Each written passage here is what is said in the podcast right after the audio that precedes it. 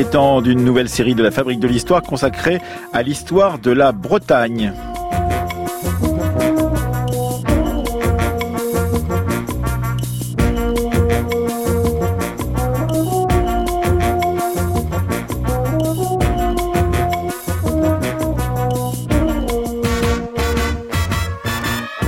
Demain, nous nous intéresserons à l'histoire locale de la Bretagne entre les années 30 et les années 1950 avec Erwan Legal et François Prigent. Mercredi, nous débattrons à l'occasion des 50 ans du Centre de recherche bretonne et celtique de Brest, du parler breton, de sa, son histoire et de la façon dont il a évolué au cours du temps. Jeudi, le documentaire s'intéressera à une entreprise gigantesque, celle de la Vallée des Saints en Bretagne. Et aujourd'hui, eh bien, notre entretien du lundi en ouverture de cette semaine est avec euh, Joël Cornette, historien spécialiste de l'histoire de la Bretagne et des Bretons, mais également qui a dirigé très récemment un ouvrage qui s'intitule La Bretagne, une histoire mondiale. Il nous expliquera comment, justement, cette région de France a pu être à un moment ou à un autre de son histoire, et peut-être à tous les moments de son histoire, une région mondialisée ou en lien avec le reste du monde.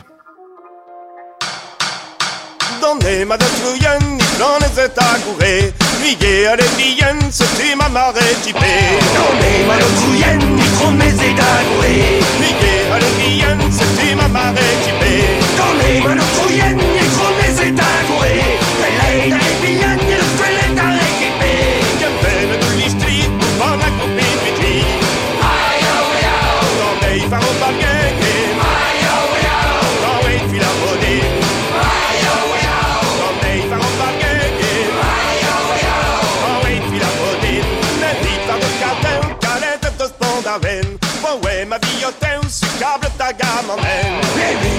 eucaliptus was born a lane. Forever neon come with the government. And leave and no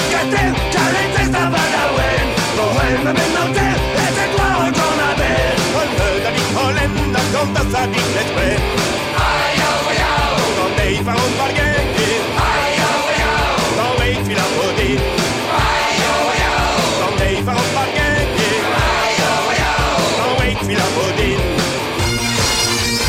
Et on a décidé de déboucher les conduits auditifs de nos auditeurs avec les Ramoneurs de Menhir, euh, Space Galeten, donc un groupe de punk celtique euh, dont euh, ce, ce, morceau été tiré de l'album Braizanok qui est sorti en 2017. Le guitariste Laurent était aussi le guitariste du groupe Les Berruriers Noirs. Bonjour à vous. Euh, Joël Cornette, et merci d'être avec nous. Eh bien, bonjour et, et merci à vous de m'inviter. Merci d'ouvrir euh, cette semaine consacrée à l'histoire de la Bretagne dans la série des euh, émissions de la Fabrique de l'Histoire et des séries consacrées aux histoires des régions en France. Et, et aujourd'hui, donc, avec vous, on a peut-être le meilleur spécialiste, vous allez vous récrier, mais le meilleur spécialiste de cette histoire, puisque vous êtes l'auteur de bien des ouvrages sur cette question. Euh, très récemment, de la Bretagne, une aventure mondiale, on va en parler avec vous. Ça vient de paraître chez Talandier, mais auparavant d'un immense succès d'édition qui s'appelait L'histoire de la Bretagne et des Bretons, euh, qu'on peut trouver en collection Point Seuil, en Point Histoire. La Bretagne et les Bretons, ça n'est pas la même chose? Euh, ça va ensemble, mais c'est différent. Les Bretons, c'est un peuple. La Bretagne, c'est voilà, c'est une histoire et, c'est une histoire très originale par rapport, je dirais, à la nation France. Et c'est tout le problème d'ailleurs de situer la Bretagne, province actuelle évidemment, par rapport à une possible autonomie, un possible État. Et ça pose le problème évidemment de la cohabitation euh, euh, conflictuelle, difficile entre entre guillemets. Alors, est-ce que je peux parler d'État breton? D'une certaine façon, oui, puisque c'est même le titre d'une grande thèse de Jean Hervé. Mmh. Mais évidemment, ça pose le problème par rapport à la nation France, puisque le roi de France a toujours considéré que les Bretons étaient euh, en quelque sorte dominé par la souveraineté du roi de France. Pas trop euh, tiraillé, vous qui êtes par ailleurs euh, historien justement de cette royauté absolue à travers la figure très imposante de, de Louis XIV, que d'être aussi celui qui, euh, dans une autre partie de sa carrière et de son travail universitaire, est allé chercher dans ses racines euh, bretonnes une autre histoire, qui est une histoire de l'autonomie, une histoire du détachement, alors que l'autre voulait museler d'une certaine façon. Je, je me sens un peu schizophrène quand j'écris sur Louis XIV. On peut écrire le Louis XIV à partir de Versailles, évidemment, roi de gloire, roi de guerre, mais vu du côté de la Bretagne, Louis XIV, c'est pas du tout ça, c'est un roi un peu prédateur, et d'ailleurs on aura l'occasion de, de revenir sur les rythmes historiques, les grandes séquences, et le règne de Louis XIV a marqué vraiment une rupture, et une rupture, je dirais, négative dans l'histoire de la Bretagne, et notamment euh, à partir d'une économie qui a été littéralement cassée, enfin j'emploie là un terme très très fort, mais la révolte des Toribènes dont on reparlera mmh. peut-être, les bonnets rouges de 1675 sont là justement pour manifester par leur violence euh, une rupture et une rupture qui a lourdement marqué euh, l'économie, la société et même les pouvoirs en Bretagne.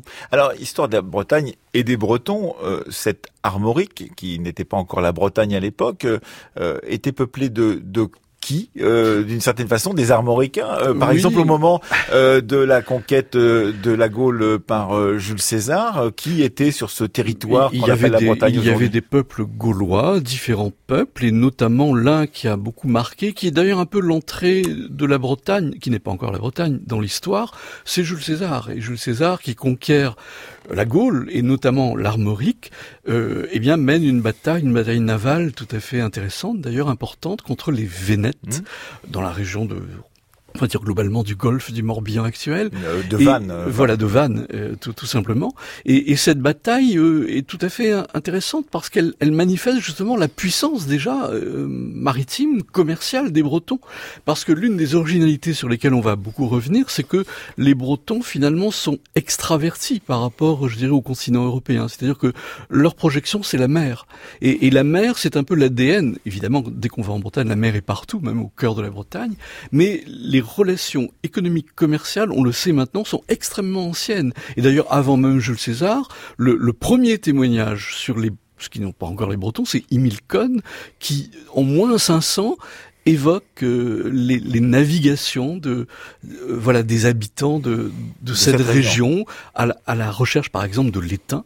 Donc il y a déjà là une sorte de commerce tout à fait important qui rend original euh, cet extrême ouest du continent européen. Oui, alors cette extraversion d'ailleurs, on, on, peut le raconter sur toute la longue durée de presque 2000 ans ou 3000 ans de l'histoire de la Bretagne telle qu'on la connaît désormais. Cette extraversion, elle ne concerne pas d'ailleurs que les bordures côtières, elle concerne aussi le cœur même euh, du territoire, puisque euh, beaucoup plus tard, à l'époque moderne, qui est votre spécialité, euh, Joël Cornette, eh bien, il y aura là des entrepreneurs qui fabriquant de draps, qui exporteront dans, dans toute l'Europe, et donc il y a cette idée que il n'y a pas deux Bretagnes, il y a des milliers de Bretagnes, mais il n'y a pas deux Bretagnes qui seraient, qui se tourneraient le dos l'une l'autre, une Bretagne rurale qui serait enquistée dans un, un corps rural, et de l'autre côté une Bretagne maritime qui serait ouverte à, l'étranger. Non, ce que vous expliquez vous dans vos ouvrages, c'est qu'il y a euh, cette idée de l'extraversion. Absolument, et, une synergie entre l'armor et l'arquois. C'est vrai qu'on oppose presque toujours le littoral qui serait en quelque sorte euh, euh, dynamique économiquement et puis l'intérieur un peu archaïque. Or effectivement vous avez raison d'insister sur l'importance de, de, cet or euh, euh blanc de la Bretagne qui constitue les toiles. Euh, les toiles aussi bien les toiles très rudes de chanvre que les toiles beaucoup plus fines de lin. Et je prendrai deux exemples. Les, les toiles de chanvre, allez à Locronan aujourd'hui, un village extraordinaire de pierre du XVe siècle qui manifeste justement la puissance économique de cette région et les toiles étaient euh, dans une grande partie de l'Europe. Songez que la plupart des voiles des navires, des caravelles euh, qui vont en Amérique, euh, autant de Christophe Colomb et après, et des galions, eh bien, sont des toiles bretonnes. Et donc là, vous voyez, même si le livre s'appelle, oui, justement, le, livre s'appelle une aventure, une aventure mondiale. Mondiale. on est là dans une sorte de mondialisation par la médiation justement de cette toile qui est exportée un peu partout et qui en dit beaucoup justement sur cette extraversion économique de la Bretagne et, et de la synergie entre la Bretagne et, la Bretagne extérieure. Et encore aujourd'hui, le Léon euh, euh, contient des marques extrêmement fortes justement de cette prospérité économique qui a marqué de longs siècles, hein, 15e, 16e, 17e, puisque même malgré euh, l'intégration de la Bretagne au Royaume de France, il faut attendre, et je reviens sur Louis, Louis XIV, il faut attendre l'époque de Colbert, de Louis XIV, pour voir cette économie vraiment remise en question s'effondrer même euh, d'une certaine façon parce que effectivement il faut s'intégrer dans ce corps français euh, avec euh, une économie qui est déjà très différente de celle qu'on pratique auparavant en, en, Bretagne. Alors si on, on remonte un, un, peu plus loin, on, on, sait très bien combien le 19e siècle et même peut-être la fin du 18e siècle, un certain romantisme a plongé la Bretagne dans un, une terre de légendes, de contes, de brume, de genêts, etc. qui d'une certaine façon font masque euh, ces images-là font masque de la véritable Bretagne que vous avez essayé de euh, redécouvrir avec votre collectif donc chez Talendier une aventure mondiale, mais également pour votre livre sur l'histoire de la Bretagne et des Bretons, pour essayer de comprendre la variété, comprendre la la subtilité, pourrait-on dire, d'une histoire qui est beaucoup plus complexe que celle qu'on a voulu raconter aux petits Français beaucoup plus tard. Oui, c'est vrai qu'il y a une phrase de Fernand Brodel qui m'impressionne toujours. Tout est à mettre au pluriel. Et le pluriel, je crois, s'impose. Il n'y a pas une Bretagne, mais des Bretagnes. J'évoquais l'Arquat, l'Armor, la complémentarité de l'intérieur et, de la mer. Mais je pense que chaque village, chaque paroisse, chaque plou, hein, il y a beaucoup de termes de plou, Plougastel, Plouguerneau, etc. En fait, c'est des identités très fortes, des identités locales qui sont à la fois économiques, sociales et aussi culturelles. Pensez à la diversité des costumes. Là, on n'est pas tout à fait dans le folklorisme, mais tout de même, c'est costume exprime une, sorte de nationalisme à l'échelle de la paroisse. Voilà, la paroisse est vraiment structurante en Bretagne et peut-être plus qu'ailleurs. Et d'ailleurs, la Renaissance bretonne, ce qu'on appelle la Renaissance bretonne, c'est-à-dire ces enclos, ces églises, euh, qui est un peu plus tardif que la Renaissance dans le reste de l'Europe. Oui, c'est 16e, 16e siècle, 16e, 17e, encore une fois jusqu'à Louis XIV. Je, je, je radote un petit peu, mais c'est un radotage, je dirais, pédagogique. Eh bien, cette Renaissance à l'échelle des paroisses est tout à fait singulière à l'échelle même de l'Europe. Je crois que c'est la Bretagne, le, surtout la Bretagne ouest, euh, le pays parle, qui parle breton, c'est vraiment euh, cette renaissance qui, qui, singularise vraiment le, euh, à la fois l'économie, la société et la singularité bretonne. Est-ce qu'il n'est pas plus difficile de travailler comme vous l'avez fait sur la Bretagne que sur d'autres régions de France parce qu'il y a des réinventions successives euh, de tradition, parce qu'il y a eu euh, des périodes où on a euh, remis à jour des traditions très lointaines. jeudi prochain, dans l'émission de, de, jeudi, nous aurons un documentaire sur la vallée des Saints, un, un, endroit où on construit, on espère construire des, des, centaines, voire des milliers de statues, justement, entre tradition catholique et autre chose, tradition bretonne. tout cela, ce sont des réinventions qu'on a pu avoir tout au long de, de l'histoire qui là aussi, servent un peu de voile euh, à une histoire qu'il faudrait faire avec des documents, mais on, sait combien la mémoire euh, est en concurrence et, même en complément de cette histoire. Absolument, il y a un imaginaire, je dirais, qui circule tout au long de l'histoire bretonne. Il suffit de penser à la table ronde, au chevalier de la table ronde, à Arthur, à Merlin l'Enchanteur, aller aujourd'hui euh, dans la forêt de Brocéliande, du côté de Pimpon, à Pimpon même, et là vous verrez justement surgir cet imaginaire de forêt enchantée, de, de, de fontaine miraculeuse. Donc il y a cet aspect très fort d'une Bretagne, je dirais, enchantée, euh, et qui et qui s'inscrit dans la longue durée, puisque déjà dès les premiers les premiers grands historiens euh, qui datent euh, de la fin, on pourra en parler du duché de Bretagne, mmh. je pense à Alain Bouchard, Pierre Lebeau, voilà, mmh. à la fin du 15e, il y a déjà cet imaginaire. Et cet imaginaire va ressurgir, vous l'évoquez au 19e siècle, par une sorte de voilà de, de romantisme qui va s'accrocher à la Bretagne et en faire vraiment une terre de légende, une terre de tradition. Et je pense, et là il y a une publication tout à fait importante qui, qui symbolise, plus que symbolise, qui, qui marque justement ce, qui est un marqueur éditorial, c'est le Barzaz Brace de Ersard de la ville marquée, mhm. euh, dans les années 1840, qui vraiment remet, je dirais, à l'échelle de l'Europe cet imaginaire breton, euh, en, en, publiant des guerzous, c'est-à-dire ces chants qui était véhiculé euh, de génération en génération et qui raconte finalement toute une histoire, une histoire mêlée de vrai et de faux, d'imaginaire et de réalité. Et donc Georges Sand d'ailleurs dira mais voilà, nous avons Homère, c'est pas la peine d'aller en Grèce, il suffit d'aller en Bretagne et en Bretagne, on a notre Iliade, on a notre Odyssée à travers cette euh, comment dire cette tradition de d'un imaginaire euh, chanté, récité euh, dans, dans les villages, dans les dans les dans, dans les hameaux, dans les veillées, sur les marchés. Et ça, c'est tout à fait important, je crois. Alors, il y a euh, dans ces images qui se sont construites au fur et à mesure du temps cette idée qu'il y a là, puisque c'est le bout du continent, un peuple hirsute, un peuple barbare, rétif à toute autorité, qui va évidemment à l'encontre de ce que l'on sait de l'histoire euh, de la Bretagne, parce que c'est un peuple qui s'est gouverné, qui a même été euh, très administré à une certaine période. On en parlera dans un instant avec vous, euh, Joël Cornette.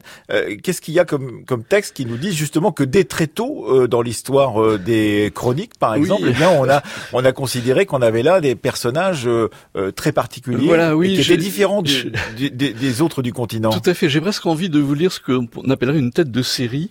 vous allez voir, c'est assez étonnant. C'est un texte écrit par Hermod Lenoir. Alors Hermod Lenoir, ça dit pas grand-chose, je crois, à nos auditeurs, mais c'est un ecclésiastique qui écrivait euh, au IXe siècle, à l'époque de Louis le Débonnaire, qui était le fils de Charlemagne, et il a écrit un long poème qui s'appelle Les faits et gestes de Louis le Pieux, mmh. qui raconte justement ce que sont les Bretons.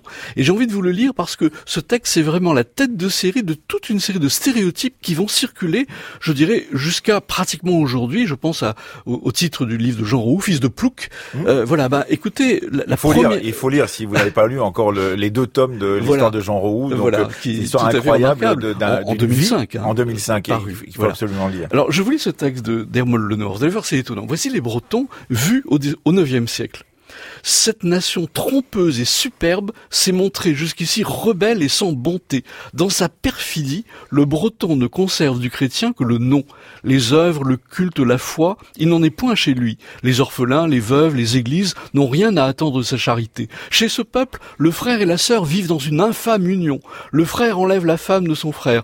Tous s'abandonnent à l'inceste, et nul ne recule devant aucun crime. Ils habitent les bois, n'ont d'autre retraite que les cavernes, et mettent leur bonheur à vivre de rapine comme des bêtes féroces. La justice n'est parmi eux l'objet d'aucun culte, et ils ont repoussé loin d'eux toute idée de juste et d'injuste. Murement et leur roi, si cependant on peut appeler roi celui dont la volonté ne décide de rien. Voilà. Vous voyez une accumulation extraordinaire de stéréotypes. Donc un peuple anarchiste, absolument anarchique, qui d'ailleurs euh, précède la vision qu'on peut avoir euh, d'Astérix et Obélix, donc euh, indomptable et anarchique, qui ne, supporte, qui ne supporte pas l'autorité la, la, d'une certaine façon, absolument. et qui vit de façon sauvage dans les forêts profondes de Bretagne ou dans des cavernes en l'occurrence, mais Néanmoins, ce que raconte en l'occurrence ce chroniqueur du temps de Louis le Pieux euh, au IXe siècle, ce chroniqueur, il ne mentionne pas que ces Bretons sont devenus bretons. C'est-à-dire qu'il y a des bretons là où il y avait auparavant des armoricains. Et qu'entre ce qu'on disait tout à l'heure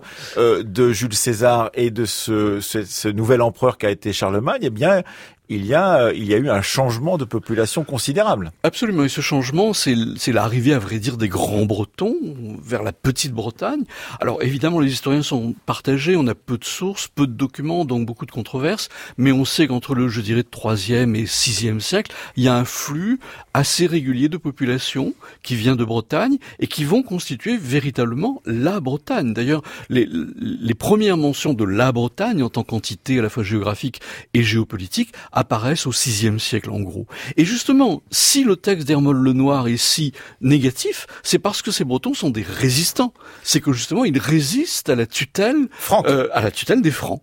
Et, et voilà le début de l'ADN de la Bretagne, c'est-à-dire une histoire de résistance finalement, euh, l'histoire de la fondation d'un véritable État.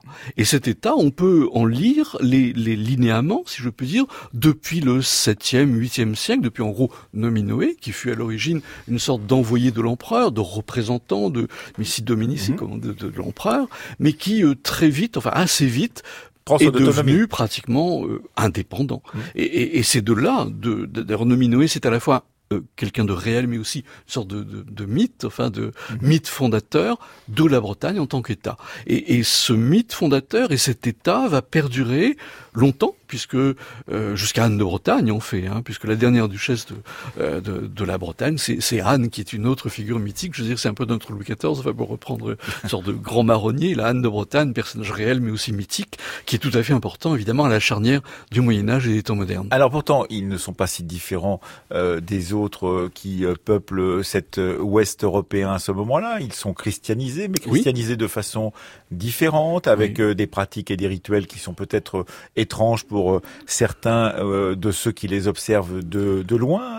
donc il y a ces populations de saints qui peuvent être d'anciens chefs militaires qui sont devenus des saints d'une certaine façon, et il y a donc une un regard porté sur cette autonomie, cette volonté de résistance, comme vous le disiez, Joël Cornette, à cette domination franque qui est euh, permanent parce qu'en fait, au bout du compte, ils vont euh, mettre la pilée euh, à certains des souverains francs qui ne vont pas réussir à conquérir à ce moment-là la Bretagne. Et justement, les francs ne sont jamais parvenus à, à, la suggestion de la Bretagne, si je puis dire. Et donc la Bretagne a été vraiment indépendante aux grandes dames, si je puis dire, des, des rois de France puisque euh, l'histoire recommence au XIIe, XIIIe siècle, le, la construction de l'État, enfin de futur État absolu, euh, carolingien puis capétien, euh, mais la Bretagne résiste. Et d'ailleurs, Louis XI aura toujours cette image intéressante. D'ailleurs, il y a deux cornes qui le gênent dans la construction de la nation France. La Bourgogne d'un côté, et c'est Charles le Téméraire qui est mmh. écrasé, comme on sait. Mmh. Et puis les Bretons, ils ne supportent pas justement cette autonomie, cette souveraineté. Ça, c'est Louis XI. C'est Louis, Louis XI. Mais là, vous voyez, je fais un grand saut, mais on peut le faire du, je dirais, sans contradiction du 7e siècle euh, au 15e siècle. Alors, euh, qui sont, qu'est-ce que le Trobrice et en quoi il nous dit quelque chose, euh, Joël Cornette, puisqu'il y a un chapitre consacré dans votre livre collectif que vous avez dirigé chez Talandier, Une aventure mondiale, la Bretagne. Il y a un chapitre sur ce Trobrice qui dit quelque chose justement de cette identité, en particulier religieuse bretonne. Voilà, le Trobrice, c'est les, les, saints fondateurs de, de, la Bretagne. Alors, ces saints fondateurs, je dirais, ils sont pas très catholiques. Hein. Saint Paul de Léon, par exemple, je donne un exemple, ils sont et le Trobray, c'est un pèlerinage qui fait le tour de la Bretagne. Et oui, c'est assez intéressant parce que ça donne une sorte d'auréole de sacralité au territoire même de la Bretagne. Parce qu'on n'a pas encore évoqué ce point qui est tout à fait intéressant, c'est que de toutes les provinces de France, la Bretagne est sans doute la région où les frontières sont restées pratiquement inchangées pendant un millénaire.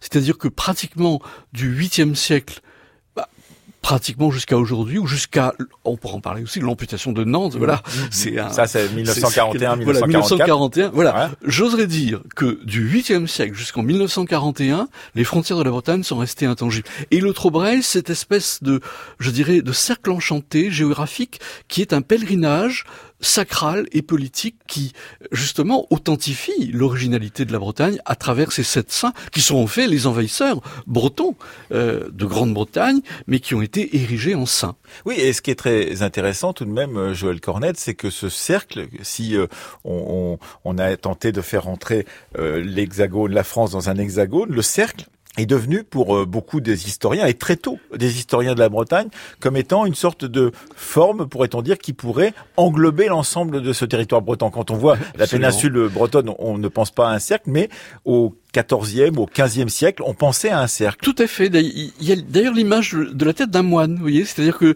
euh, je, je, pense que c'est au 17e siècle que j'ai trouvé cette comparaison tout à fait étonnante. La Bretagne ressemble à la tête d'un moine, la tonsure, vous voyez. C'est-à-dire mmh. donc euh, vous faites le tour là et vous avez le, le crâne visible, ce serait la Bretagne d'une certaine façon.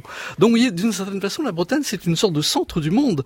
Euh, empire du milieu d'ailleurs, c'est un terme qui revient d'ailleurs au 16e siècle par un, un, un contemporain donc de, de la Ligue. Et c'est vrai que si on fait une carte euh, de l'Europe, non plus à partir de la France, c'est-à-dire qu'on mentalement on voit la France, Paris au centre, mais inversons et mettons la Bretagne au centre, eh ben, on verra une sorte de grand arc atlantique qui va de l'Irlande jusqu'au Portugal. Et là, la Bretagne occupe une position absolument centrale. Oui, l'idée de cercle est d'ailleurs valorisée, dites-vous, dans votre ouvrage, par Pierre Lebeau, qui est aumônier d'Anne de Bretagne, rédacteur de la seconde version de ses chroniques et Histoire des Bretons. C'est à la fin du XVe siècle, donc au moment où, la Bretagne va entrer dans l'orbite française définitivement. Et néanmoins, lui, il veut absolument voir cette Bretagne comme un cercle, et, c'est comme ça qu'il va le, transmettre à ses successeurs, euh, historiens et chroniqueurs de la c'est intéressant d'ailleurs que, que, cette histoire de la Bretagne naisse au XVe siècle, à l'époque où elle est confisquée ou absorbée par la France, comme si la mémoire était absolument nécessaire pour revivifier la Bretagne au moment où elle disparaît.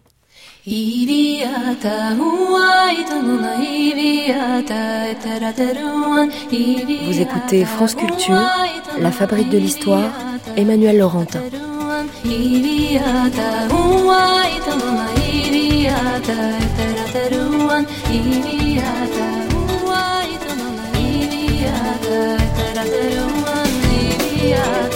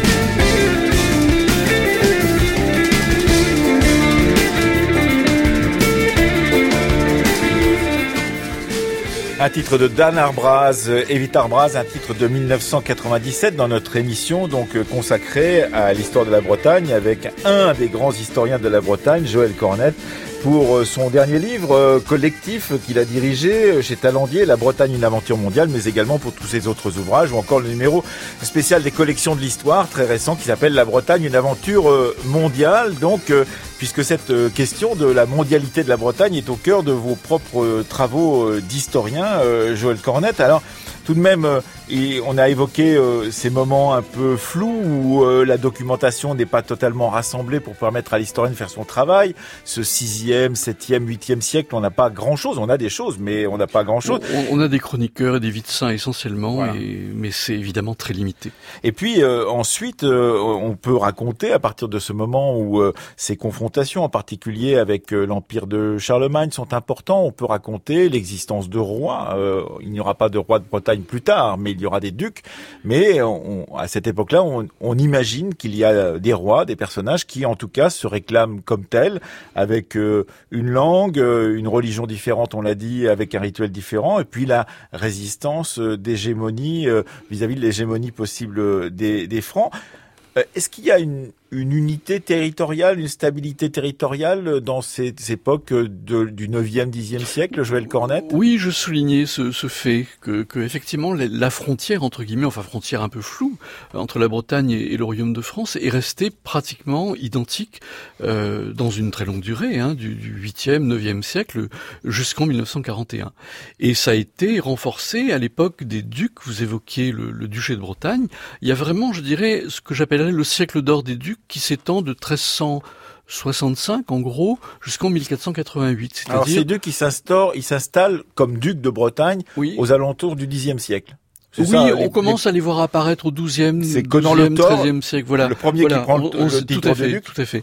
Mais disons la grande période, on est encore dans une période, disons, de féodalité où le mmh. pouvoir du duc est, est limité. Mais la grande période, c'est vraiment le, 14e et 15e siècle. Euh, de Jean de Montfort, euh, qui est le, le vainqueur d'une guerre civile qui a eu lieu euh, dans les années 1340, jusqu'à la, la chute, à vrai dire, de la Bretagne, qui est une chute militaire, c'est-à-dire la défaite de Saint-Aubin du Cormier mmh. en 1488, qui voit l'armée bretonne défaite par l'armée française. Mais je précise que c'est vraiment le, pot de terre contre le pot de, de, de fer, puisque la Bretagne, par rapport à la France, c'est un rapport de 1 à 10. Euh, la France, évidemment, c'est 10 fois plus de puissance, 10 fois plus d'argent, une armée beaucoup plus considérable, et donc, évidemment, les Bretons ne font pas le poids face à ce puissant voisin. Ah, ah, ce, qui est, ce qui est très intéressant, c'est que il y a tout de même de l'ambiguïté dans ce rapport de cette euh, péninsule bretonne à, à, la France, puisque vous expliquez, et vous n'êtes pas euh, dans une histoire monolithique, sans faire de jeu de mots, de la Bretagne, Joël Cornette, mais en l'occurrence, vous expliquez bien combien les liens sont présents, combien euh, pendant la guerre de Cent Ans, les mercenaires ou les, nobles bretons vont mettre leurs armes au service du roi de France. Donc que ce n'est pas simplement une euh, comment dire une domination, qu'il y a une coopération. Absolument. Et, donc qu'il y a euh, donc des liens en permanence. Par exemple, la langue pratiquée dans cette cour euh, des ducs de Bretagne, qui est le français en fait. C'est le français, absolument. Jean Hervé insiste dans sa thèse sur l'État breton sur le fait qu'il n'a trouvé aucune source en breton. Il y a vraiment une francisation, y compris des techniques de pouvoir, d'autorité, d'administration.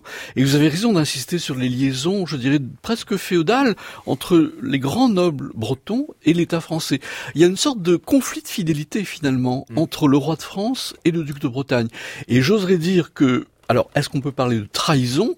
Mais une des raisons disons, de, de la défaite de, de l'État breton par rapport à, à, la nation France, eh bien, ça a été que beaucoup de grands nobles bretons ont, d'une certaine manière, la, ils ont choisi, ils la, ont France. choisi la France. Alors, peut-on parler de trahison euh, à, à, cette époque, la notion de nation est évidemment extrêmement embryonnaire. Et vous expliquez que la fidélité à cette époque-là s'achète, qu'elle se revend, euh, qu'elle n'est pas euh, définitive, même si on est dans un, un, État qui sort de l'État féodal. Tout à fait. Songez qu'à peu près au même moment, le, le connétable de Bourbon, par exemple, passe du côté de Charles Quint, mmh. estimant qu'il a été trahi dans sa fidélité par François Ier qui a capturé euh, ses domaines. Donc on peut passer, si vous voulez, d'un suzerain à un autre, et beaucoup de nobles bretons ont vu leur intérêt dans la suzeraineté du roi de France plutôt que dans la souveraineté du duc. Et ça, ça a été un des éléments justement de de la défaite de la Bretagne. Euh, ce, grand siècle des ducs que, vous sur lequel vous insistez euh, dans vos travaux, Joël Cornet, qui dure de 1350-65 au milieu du XIVe siècle jusqu'à jusqu'à Anne de Bretagne, c'est-à-dire à la fin du XVe siècle. Ce grand siècle des ducs, il est marqué aussi par la construction ou la constitution de ce que certains ont voulu appeler, et vous-même vous reprenez le terme, même en le mettant entre guillemets, un État breton. C'est-à-dire avec cette idée que on est duc, on n'est pas roi, mais qu'en étant duc, on peut développer l'économie, monter une administration euh, extrêmement efficace, avoir des finances saines qui permettent de, de tenir euh, son territoire et également participer à des opérations militaires extérieures. Tout à fait. Et les ducs de Bretagne ont, tenu justement à cette indépendance et cette autonomie. Je prendrai deux exemples. Le premier exemple, c'est le refus de ce qu'on appelle l'hommage lige. Nous sommes évidemment en, en, territoire de féodalité et l'hommage lige, c'est euh, l'obéissance que doit un, un vassal à son suzerain se, se, mettre à genoux, mhm. faire des gestes très précis.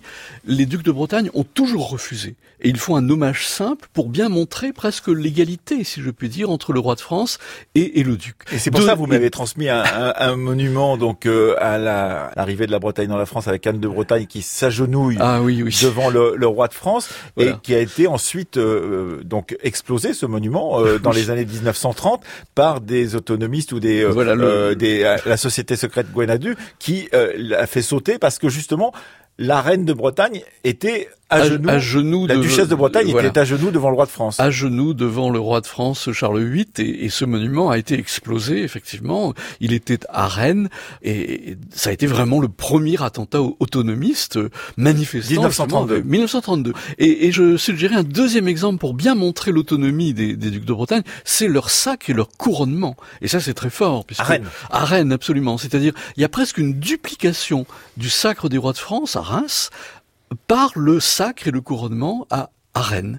Et donc, évidemment, ils reçoivent l'onction, ils sont élus de Dieu d'une certaine manière, et c'est évidemment une sacralité très très forte qui renforce leur souveraineté et leur désir d'autonomie par rapport au roi de France. Vous qui êtes un grand spécialiste justement de cette sacralité des rois de France, vous avez pu le voir s'appliquer plus tôt, justement dans ces années du 15e siècle en particulier, avec un duc qui refuse par exemple l'ordre royal de Saint-Michel qui lui est offert par Louis XI en 1469 parce qu'il comprend que s'il accepte cela, eh bien, bah. il se met dans les mains du roi de France. Absolument, il devient euh, un féodal, si je puis dire, euh, récompensé par euh, par son roi, alors qu'en Bretagne, il y a un ordre de chevalerie, l'ordre de l'Hermine, et donc il estime qu'il n'a aucune raison de d'adhérer à un ordre de chevalerie franco-français, alors que la Bretagne a tous les éléments d'un État parfaitement souverain. Des ambassadeurs? Des ambassadeurs, des traités qui sont signés. Il y a un ambassadeur à Rome, hein, d'ailleurs le, le Vatican et le pape a reconnu très très longtemps l'autonomie la souveraineté, l'indépendance de la Bretagne par rapport à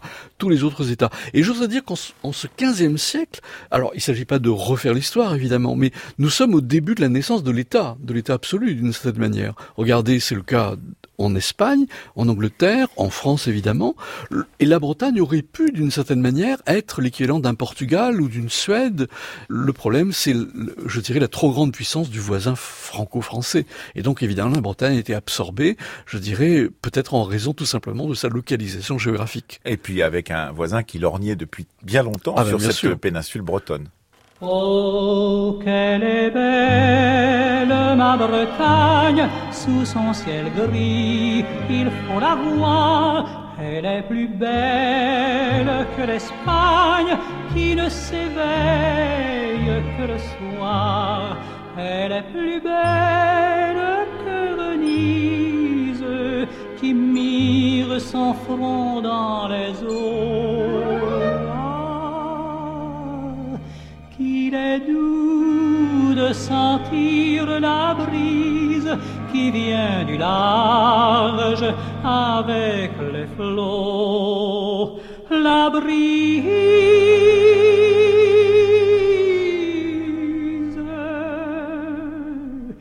qui vient du large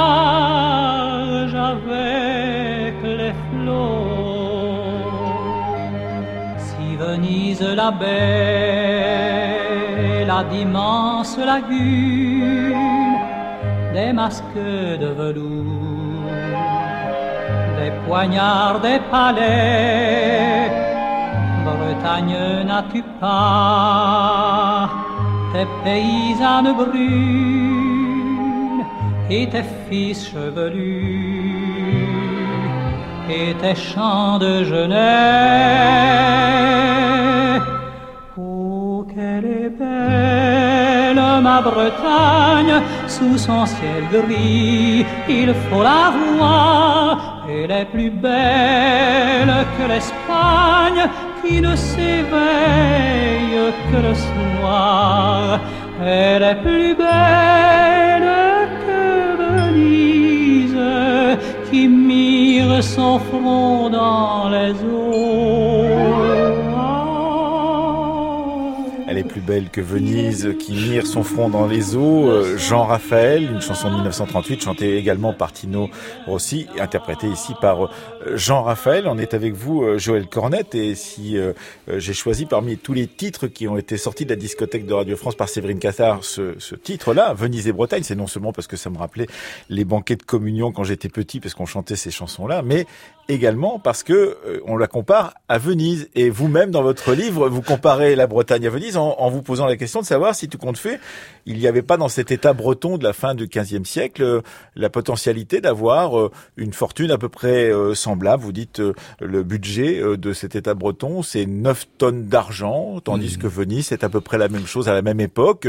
C'est bien plus que la Navarre, bien plus que d'autres euh, États européens de la même époque comme la Bavière, bien moins que le grand voisin français. Eh oui, bien moins, rapport de 1 à 10. Mais c'est vrai que ce rapport Bretagne-Venise est intéressant puisque certains ont pensé quand même les Vénètes, euh, vous voyez leur nom, sont assez proches des Vénitiens. Alors c'est un peu là aussi un imaginaire. Oui, ça, hein, ça, c'est- ça, c'est de la, l'invention langagière. Voilà, c'est Euh, aller chercher très très loin. Mais enfin voilà, c'est- on évoquait cet imaginaire qui recouvre l'histoire réelle de la Bretagne, mais les deux sont conjoints d'une certaine manière. Alors, il y a quelque chose de, de très intéressant, c'est que dans ce 15e siècle, on voit naître aussi le premier dictionnaire en, en Mm. breton, latin, français. C'est le Catholicon de Jean Lagadoc Absolument, en oui, oui. 1460. Et on se dit, bah, tout compte fait, voilà une langue qui ne s'écrit pas. Et en revanche, on en trouve euh, une transcription euh, sous forme de dictionnaire au milieu du 15e siècle. Mais oui, le breton aurait pu avoir un destin autre. C'est vrai que c'est une, une, je dirais, une langue orale avec peu d'écriture. Il faudra vraiment attendre le 19e siècle pour voir vraiment le breton érigé vraiment en langue euh, importante. Hein. Parce que le problème du breton, c'est que euh, elle, il a subi, je dirais, la tutelle du français. Parce que parallèlement à la souveraineté française, militaire, revendiquée, euh, affichée, euh, renforcée au temps de Louis XIV, il y a le, le- rapport à la langue. C'est-à-dire la, la lutte contre la langue identifiée, euh, je dirais, je cite le, texte d'Hermone Lenoir, euh, à l'obscurantisme. D'ailleurs, il y a, il y a un célèbre, terrible euh, discours de Barrère à la Convention qui assimile le breton, justement, aux ignorants, euh, à un catholicisme réactionnaire, et donc il faut absolument éliminer le, le breton. Et ça, c'est inscrit dans la longue durée, et il faudra attendre une véritable révolution, je dirais la révolution des années 68. Et là, c'est très très important, 68 en Bretagne. 68 au sens large, c'est pas l'année 68, c'est les années 68. Ouais, D'ailleurs, euh, Euh, Ludivine Montigny, dans son dernier livre, rappelle que c'est plutôt du côté de la Bretagne que ça commence en, en Tout à 1967. fait, du côté de Nantes et Saint-Nazaire, Ouais. euh, plus précisément. Mais à propos de la langue, c'est très important parce que là, il y a une- un véritable bouleversement. Et ce bouleversement, il est, je dirais, sacralisé par un livre qui s'appelle Le Cheval d'orgueil euh, de, de, De Pierre Pierre Jacques Jacques Elias, qui redonne aux Bretons et à la bretonité une fierté, une fierté qu'elle avait perdue pratiquement depuis des siècles. Oui, une, une fierté d'ailleurs euh, qui euh, se traduit dans, dans le nombre de ventes de ce très grand livre qu'est Le Cheval d'Orgueil, mais aussi de ce qu'il y a à l'intérieur, puisque il rappelle, euh, Pierre-Jacques Elias, que son grand-père lui disait que quand on était pauvre comme un breton, il fallait garder l'honneur, c'était cela qui était la valeur suprême. Et c'est ça le cheval d'orgueil.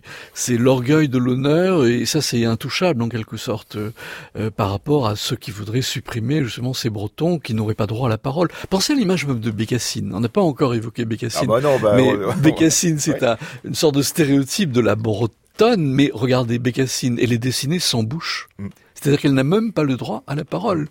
Euh, elle est née euh, au clocher euh, des Bécasses, enfin vraiment. Et, justement, justement d'ailleurs, les auteurs de slogans dans les années 70, avant de récuser complètement la figure de Bécassine, l'emploient et la font parler. Et on, la voit dans des manifestations qui tend le poing en l'air pour pouvoir contester le pouvoir central de la France. Il y a même une affiche de l'extrême gauche où on voit Bécassine vraiment, vraiment femme, avec une poitrine engagée, avec une bouche ouverte et qui gueule et qui crie et qui est justement le symbole. On est aussi dans les années 70. Donc il y a eu vraiment un renouveau là.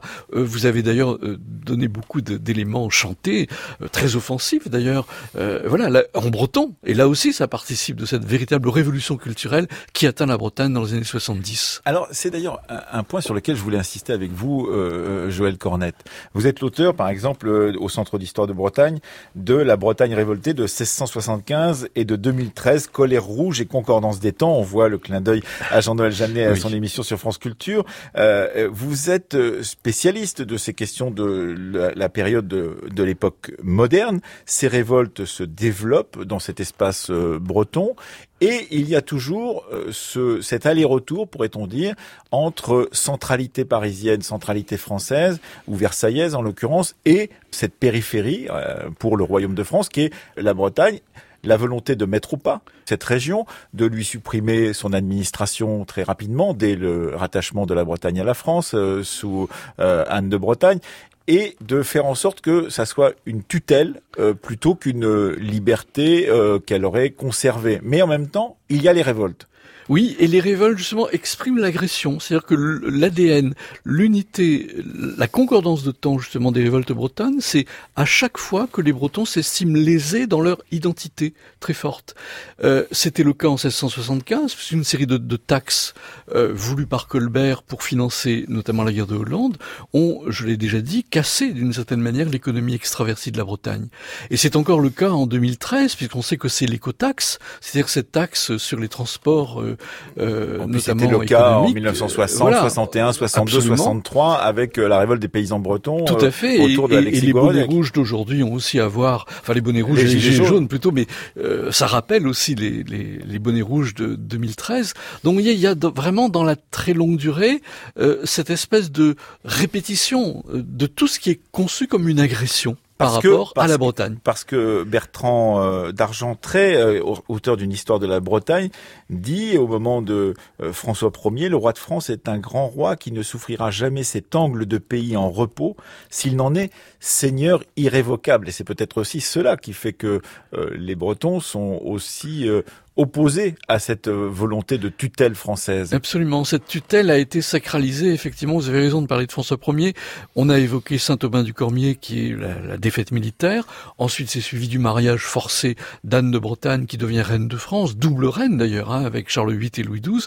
Mais le troisième acte de l'annexion forcée de la Bretagne à la France, c'est effectivement François Ier qui le scelle par une sorte de texte. Alors, les historiens hésitent. Est-ce que c'est un traité? Est-ce que c'est un accord?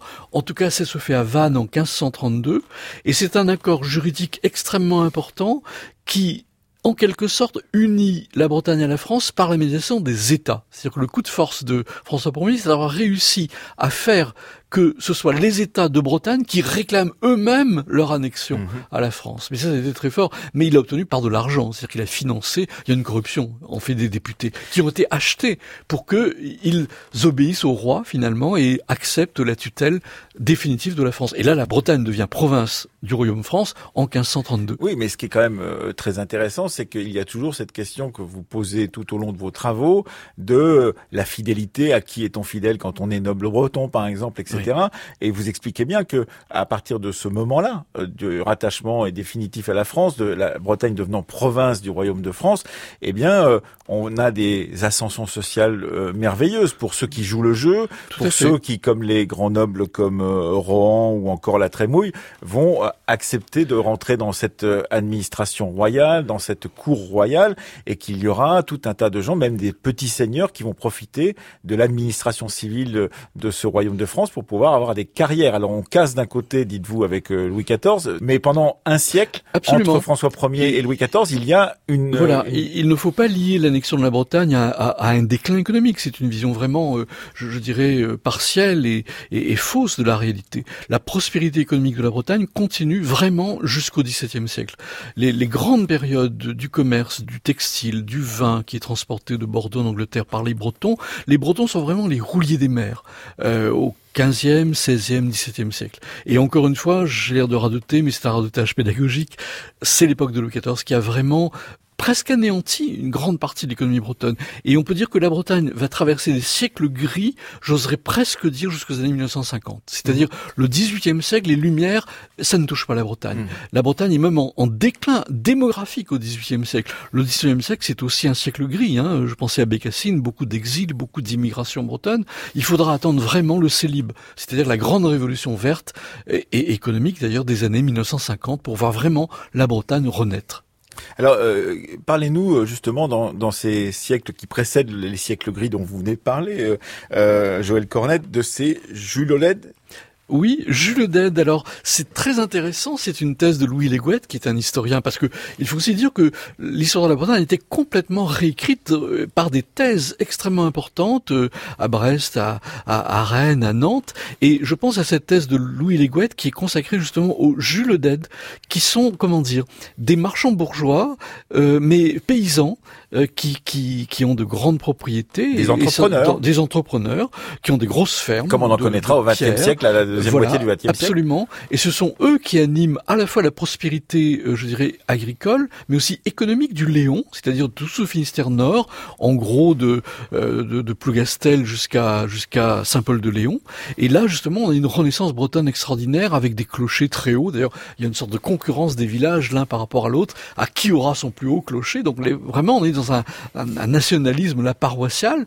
Mais ces Jules dettes sont riches, ils sont lettrés, ils sont commerçants, ils gagnent de l'argent, et donc ils animent d'une certaine façon cette prospérité bretonne qui dure trois siècles Et, et donc qui est cassé, vous l'avez dit, donc par et- euh, et qui s'arrête au temps de Louis XIV. par euh, Louis XIV, euh, que vous détestez autant que vous aimez, parce qu'au bout du compte, vous, vous avez les Disons, deux aspects. Il y, a, y a ni détestation ni amour. J'essaie, disons, euh, du côté de Versailles et du côté de la Bretagne, donner à ce roi, bon, disons, la, la réalité de à la fois son autorité et des effets de son autorité. Et, et tout de suite après la mort de euh, Louis XIV, il y a euh, euh, la révolte du marquis de Pontcallec, Oui. euh, 1720, contre le régent, et là encore une mise au pas, euh, expliquez-vous, euh, qui correspond d'ailleurs à, à ce que le commandant en chef de la province expliquait euh, à Monsieur de la Vrillière euh, à propos d'Anne de, la Bre- de Bretagne en 1718, deux ans avant la révolte donc euh, de ces marquis bretons, euh, disant qu'Anne de Bretagne était l'idole de, de la Bretagne, Voilà. c'est-à-dire avec cette idée que quand on est dans une situation difficile, on va chercher dans le passé un personnage, en l'occurrence Anne de Bretagne, qu'on part de toutes les qualités, une sorte de, de sainte que Voilà. l'on transporte avec C'est soi. ça qui est fascinant dans Anne de Bretagne. Songez à cette petite fille qui meurt à 37 ans, qui n'arrive pas à avoir d'héritier, qui, qui est deux fois reine, euh, qui est vraiment l'objet de convoitises matrimoniales extraordinaires. Elle s'est même mariée avec le, le futur empereur du Saint-Empire romain germanique. Et donc il y a une vraie Anne de Bretagne, mais il y a aussi une, Breta- une Anne de Bretagne imaginaire, extraordinaire. C'est la bonne duchesse au sabot de bois. Euh, mais on le sait maintenant que cette bonne duchesse n'a jamais existé. Les C'est Didier Le Fur qui le dit dans, dans voilà, le livre Didier Le Fur l'explique très très bien. C'est une sorte d'invention du 19e siècle où justement on a voulu rechercher, euh, je dirais, des Jeanne d'Arc version bretonne. Et là, Anne de Bretagne a paru euh, tout à fait idéale. Il y a d'ailleurs plusieurs figures d'Anne de Bretagne. Est-ce que c'est la traîtresse qui s'agenouille justement devant le roi de Bien France sûr. ou est-ce que c'est au contraire une sorte de militante de la Bretagne, euh, offensive, maîtresse d'elle-même et maîtresse de sa souveraineté? Les historiens demeurent toujours partagés sur cette double identité. Et ce qui est fort intéressant quand on vous lit euh, dans vos livres de synthèse, donc que ce soit l'histoire de la Bretagne et des Bretons, Joël Cornette, ou encore ce livre collectif que vous avez dirigé, La Bretagne, une aventure mondiale chez Talandier, c'est qu'on voit, et vous venez d'y insister, mais il faudrait peut-être conclure là-dessus, on voit la floraison de travaux universitaires, l'immense euh, euh, remise en question, pourrait-on dire, des idées reçues du 19e siècle et de la création justement d'une histoire de la Bretagne Bretagne qui est peut-être très très marquée par euh, des, du folklore et par des idées reçues justement. Et là, on les remet en cause. Il y a des travaux universitaires partout, dans toutes les universités de Bretagne, qui ont profondément bouleversé la vision qu'on pouvait en avoir. Voilà, et c'est un peu l'ambition, si je vous me permettez de cette expression, de, de la synthèse que j'ai écrite, c'est que cette synthèse est nourrie justement de cette recherche neuve depuis les années 1960, des thèses extrêmement importantes. Hein. J'ai parlé de, euh, de, de la thèse euh, sur l'État breton de Jean-Pierre mhm. Hervé, mais je pourrais évoquer Alain Croix, qui est un de nos plus grands historiens, qui, qui a travaillé sur les registres paroissiaux il a dépouillé 2 millions de, de, de, de, de ça paraît extraordinaire, hein, de, euh, de mentions de registres paroissiaux pour reconstituer justement les pulsations de la vie, de l'amour, de la mort, et la mort en, Bretagne. Et c'est une thèse remarquable, mais il y en a des quantités d'autres. Hein. Je pense à la thèse de Gauthier Aubert sur le président du Robien, qui est un grand parlementaire du XVIIIe siècle, un homme des Lumières, euh, qui, qui refait d'ailleurs les études historiques sur les menhirs et qui va bouleverser le rapport de l'espace-temps, puisqu'on pensait que la création du monde daté de 6000 ans, mais justement les menhirs bretons prouvent que l'histoire est, bien antérieure. Et donc sa dynamique d'une certaine manière, le Christ, enfin, les frontières spatio-temporel du christianisme. Mhm. Donc voilà un exemple. Mais je pourrais multiplier. Enfin justement, mes livres sont nourris justement de ces recherches menées à Brest, à Rennes, à Nantes, et qui, je crois, ont complètement bouleversé notre vision et notre conception de l'histoire de la Bretagne. Et rendons hommage donc à tous ceux et toutes celles qui ont participé de près ou de loin à ces travaux de renaissance, pourrait-on dire, de l'histoire de la, la, Bretagne et qu'on peut trouver dans ce grand livre donc euh, collectif que vous avez dirigé, La Bretagne, une aventure euh, donc euh, Joël Cornette. On peut aussi trouver dans le numéro de l'histoire des collections La Bretagne, une aventure mondiale. Là encore, la même chose. Le temps des mégalithes sur toutes les mers du monde. Le mythe du roi Arthur, encore 300 ans de combat. Et avec un petit texte de Mona Ozouf dans l'histoire des collections sur la Bretagne qui est à la fois bretonne et, républicaine et, française. Et Mona Ozouf qui vous explique euh, donc dans le grand entretien qu'elle accorde à ce livre collectif euh, Talendier, euh, eh bien qui explique effectivement la diversité euh, de cette regard sur la politique portée par la, la Bretagne, puisqu'il peut y avoir des communes qui, à quelques kilomètres les unes des autres, sont totalement blanches d'un côté, totalement républicaines de l'autre, et que cela, c'est la particularité bretonne. Et puis notons aussi la Bretagne révoltée de 1675 et de 2013 au centre d'histoire de Bretagne et nous aurons fait le tour avec vous, Joël Cornette, en ouverture de cette série d'émissions consacrées à la Bretagne dans la fabrique de l'histoire. Merci beaucoup. Eh bien, merci à vous. Voilà pour cette émission préparée comme d'habitude par Céline Leclerc et par Marion Dupont à la technique aujourd'hui Jean-Michel Bernot à la réalisation Séverine Cassard.